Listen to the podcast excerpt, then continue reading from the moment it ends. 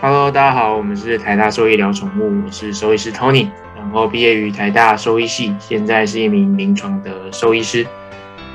大家好，我是 Maggie，我是台大兽医系大五的学生，目前在台大动物医院担任一个实习医师。好，那这一集呢，我们一样延续贫血的这个主题啦。那贫血造成的原因，之前也提到了两两种嘛，一个是消耗过多，一个是制造不足。那我们今天一样 focus 在小好的这个部分。那其实我们之前在 Clubhouse 也讲过很多关于呃一些出血性的疾病啊，其中很大一个就是血尿嘛，所以我们今天就再把它拿出来跟各位听众分享一下。那血尿它其实不管在犬在猫，它其实都会会发生嘛，然后它造成疾病的原因多半也都是呃蛮类似的啊，它可能会造成的原因有。呃，比如说泌尿道的感染，或者是结石等等这类的原因。那呃，在猫很不一样的地方是说，它有一个东西，或者是一个症候群，它非常特殊啊，就是猫下泌尿道症候群嘛。那英文的话会叫 FLUTD。那它造成的原因其实是呃未知的啦。那多半来说都是因为一些压力啊，或者是情绪变得比较紧张啊等等的这些原因所引起的。那引起到最后，它可能会有一些膀胱不明原因性的发炎，也就是我们常说 FIC 啊。那呃这类的不明原因性发炎就会导致说它可能会有，比如说血尿啊，比如说排尿困难等等这类的临床症状被我们发觉到。所以很多时候在呃这类疾病的的诊断其实是蛮困难的，因为你没办法去诊断说它是不是呃。很很紧张，是不是很压力很大？就像我们一样压力很大，或者是说，哎，他其实有有一些他不舒服的地方，比如说他不喜欢他新进来的猫，或者是他不喜欢他的猫砂盆，这类其实是比较难去去很主观的去判断说，或是很客观去判断说他他到底不爽在哪里。所以，呃，在这类疾病诊断，通常都是用排除的方法来来达到疾病的确诊啊。对，那媒体知道说，哎，我们要排除哪一些？比如说，在猫咪啊，以猫咪来说，它可能造成血尿这些原因嘛？嗯，刚刚学长你有提到，就是 FIC，就是自发性的膀胱炎，它是其实个占比很多啊，差不多一般的猫咪它可能都是这一种，就是我们不知道为什么它发炎，有可能是因为压力。那另外。另外有其其他原因的话，包括一些尿尿路的结石，啊，一些肿瘤啊，一些感染，其实都会有发生。那在肿瘤的话，当然就是一个机会率的问题嘛，它可能在膀胱里面长了一个肿瘤，那可能是在尿道那边长了一个肿瘤。那一种的话，其实我们都是一个，比如说可能真是要靠超音波才能发觉得到。因为在感染的话，其实因为猫咪它们有可能会自己舔自己的，就是呃尿道开口什么之类，所以有可能这个细菌就是从呃下就是开口那一边就上就是上行性感染也是有可能，所以这些都是我们会说组组成这个我们说症候群嘛，FLUTD，大家要记得 FLUTD 它是一个比较大的名字，就是。我们就是一些下泌尿道的综合症，所以它有很多原因。而当中我们提到有关压力的 FIC 是占比很大的一个原因，所以大家也记得要分清楚这两个是不同东西哦。嗯，那至于提到压力这件事情，我们会说 stress 啊，就是他们可能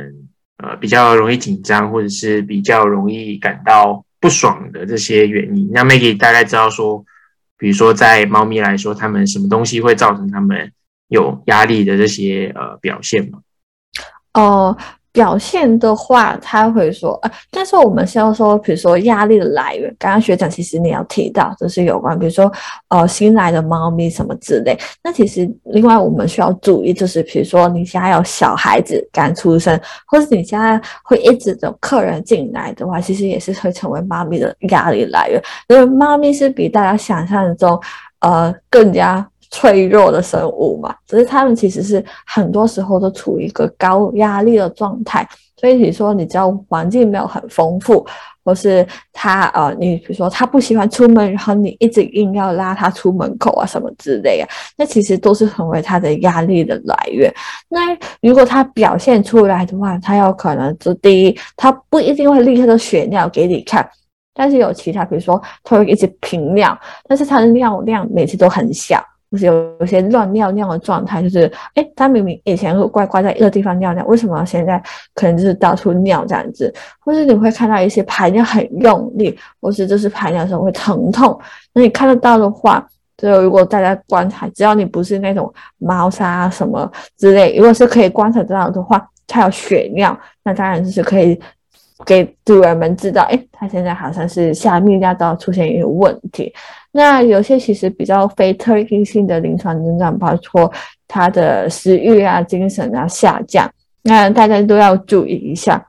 特别当我们出现血尿的话，其实就要开始怀疑，就是如果他长期血尿。它其实有可能都会跟贫血挂钩，因为你想一下，你看到有红色，就代表它身体有个地方出血。那只要你一直不管它，它每天都失去一点，失去一点，失去一点，其实身体是来不及制造足够的量的话，那最后就会出现我们之前一直提到的一些贫血的临床症状出来。嗯，没错，所以我们就是自称养猫的人是猫奴嘛，因为猫很容易就会紧张啊，很容易。因为一件新的事情，或者是一个他不喜欢的事情，就不开心。那不开心，他就不想尿尿，或是乱尿尿，或者是血尿表现给你看。所以你要尽可能满足他的需求了。那尤其刚才有有提到嘛，在多猫的家庭里面，他们每一只猫咪的互动，其实都可以呃去观察啦。有一些比较弱势的猫啊，或者是呃比较强势的猫啊，它们之间的相处都有可能会造成它们紧迫的。的压力的来源，那再也是说，刚才既然提到血尿这件事情嘛，所以猫砂盆也是一个非常重要的点啊。就是你可以尝试说，诶，它喜欢的猫砂是哪一种，而不是说，诶，它一进来或是你刚养它的时候，就只给只给它一种猫砂。你可以多试几种猫砂，看它其实比较喜欢哪一种，比如说是矿砂、豆腐砂还是木屑砂等等这类的猫砂的品的品质，就是材质啊，它是喜欢哪一种的。那再也是猫砂盆的。的设置啊，一般来说我们会建议就是 n 加一嘛，n 的意思就是，哎，你今天家里有几只猫，那你就给它呃几只猫再加一多一个的猫砂盆的设置，所以意思就是说，比如说你养两只猫，那你可能就要准备三个猫砂盆，那你如果养四只猫就是五个猫砂盆，以此类推嘛，所以你养一只猫就是基本两个猫砂盆嘛，那两个猫砂盆可以呃放稍微不同的距离啊，然后装不同材质的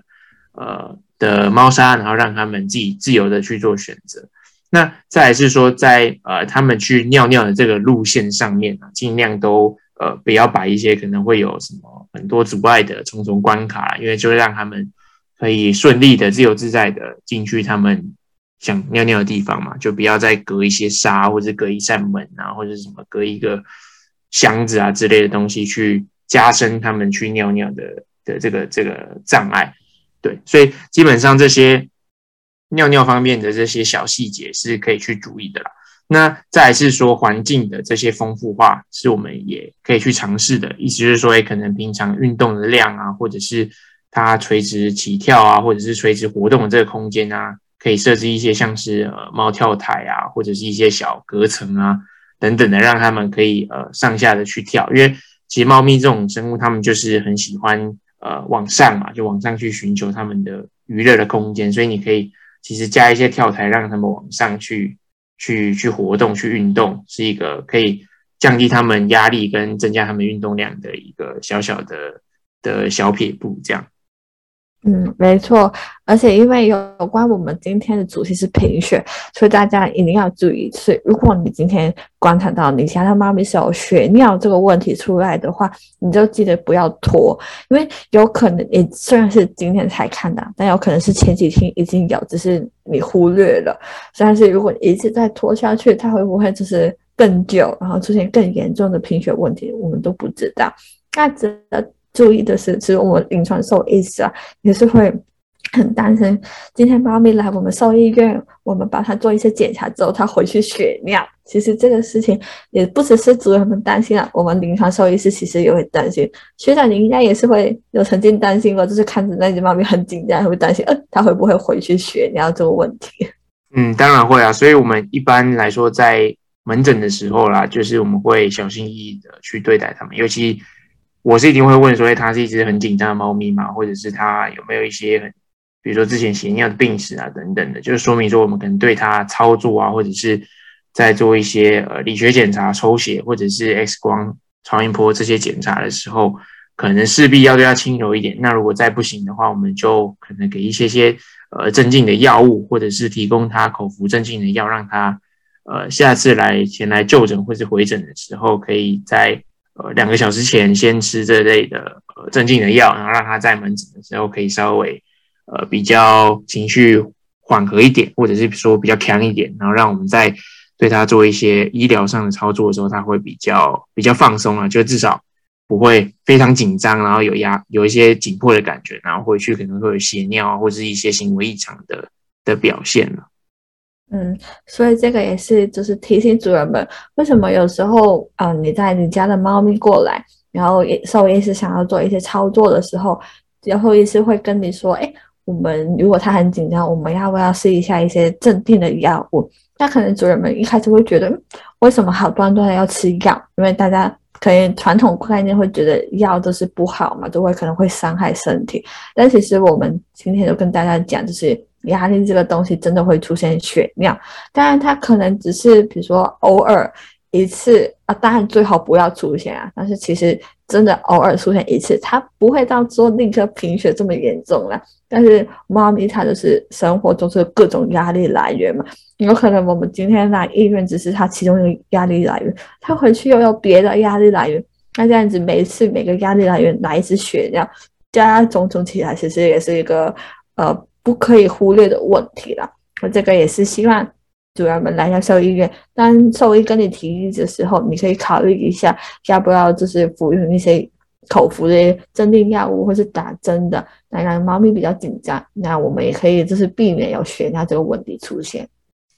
嗯，那至于说它的治疗或者说它的预防，其实是蛮类似的啊。就是治疗跟预防其实做的事情都差不多，就是要把它压力源解除掉嘛，或者是移除掉。所以可能就是诶，新引入的猫可能隔离啊，或者是。环境丰富化，或者是可以尝试一些环境荷尔蒙类的东西啊。有一种就是 Fairy 味嘛，就是它可以插电，然后就释放出一些猫咪喜欢的一些味道啊，或者是一些荷尔蒙啊，让它们的情绪可以比较舒缓一点的这些气味分子啊。所以，呃，它的治疗或者是预防的方式其实各式各样。那只要呃你家的猫咪有对这类的呃，比如说环境丰富化，或者是环境荷尔蒙，或者是呃。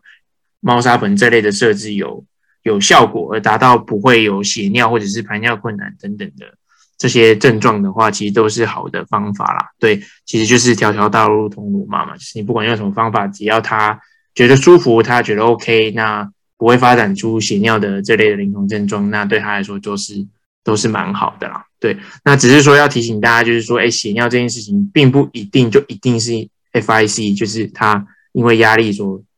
引发出来的不明原因性的膀胱炎所造成，它还是有它背后其他原因可能会造成。所以像 Maggie 刚才有提到嘛，比如说一些发炎啊，然后一些呃细菌感染啊，或者是肿瘤性的原因，或者是结石这类都有可能会造成它血尿。所以我们要呃做好这些疾病的排除之后，我们才能说，哎，它可能就是呃因为压力所导致的血尿的原因啦。所以呃大致上是这样，不要一昧的就直接跳入说，哎，它。不管怎么样，就是压力造成的，所以回去做了一大堆方法之后，他还是持续在血尿，然后最后做了进阶的检查，才发现啊，他好像是因为结石，或者是啊，他好像是因为感染的原因才造成他血尿的，所以这点的顺序大家可能就就要稍微弄清楚一点，对。嗯，没错，所以我们第一步就是先排除别的，剩下的我们找不到其他原因，那我们就怀疑了，它会不会是因为压力，所以去改善环境，而不是说，嗯，像学姐刚才所说的，不是一下子只是就是针对环境的丰富度什么的，是可能忽略了它可能有一些更明显的感染来源或是一些肿瘤那一种，所以这一点也是值得大家注意一下哦。嗯，没错，所以。呃，大致上是想跟大家介绍血尿啦。那只是说在 FIC 来说，在猫咪确实是非常常见，然后也是呃大家可能比较会有遇到的问题，所以拿出来跟大家讨论这样。那下一集我们可能就会提到，在狗狗的血尿可能会有哪一些原因造成，然后以及它可能所需要面临到的一些治疗或者预防的方法有哪一些。那大致上猫咪的血尿就到这边。那我们是台大兽医聊宠物，我们下一集见喽。嗯，拜拜。